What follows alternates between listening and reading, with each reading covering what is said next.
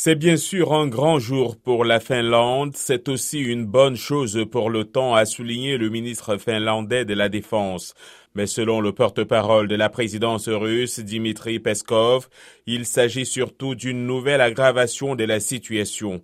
L'élargissement de l'OTAN est une atteinte à notre sécurité et à nos intérêts nationaux, a-t-il déclaré, ajoutant que la Russie se voyait contrainte de prendre des contre-mesures. La Finlande est maintenant en sécurité, a affirmé le secrétaire général de l'OTAN, Jens Stoltenberg.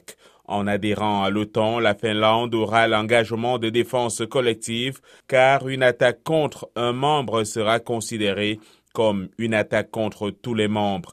Les alliés de l'OTAN représentent 50% de la puissance militaire mondiale.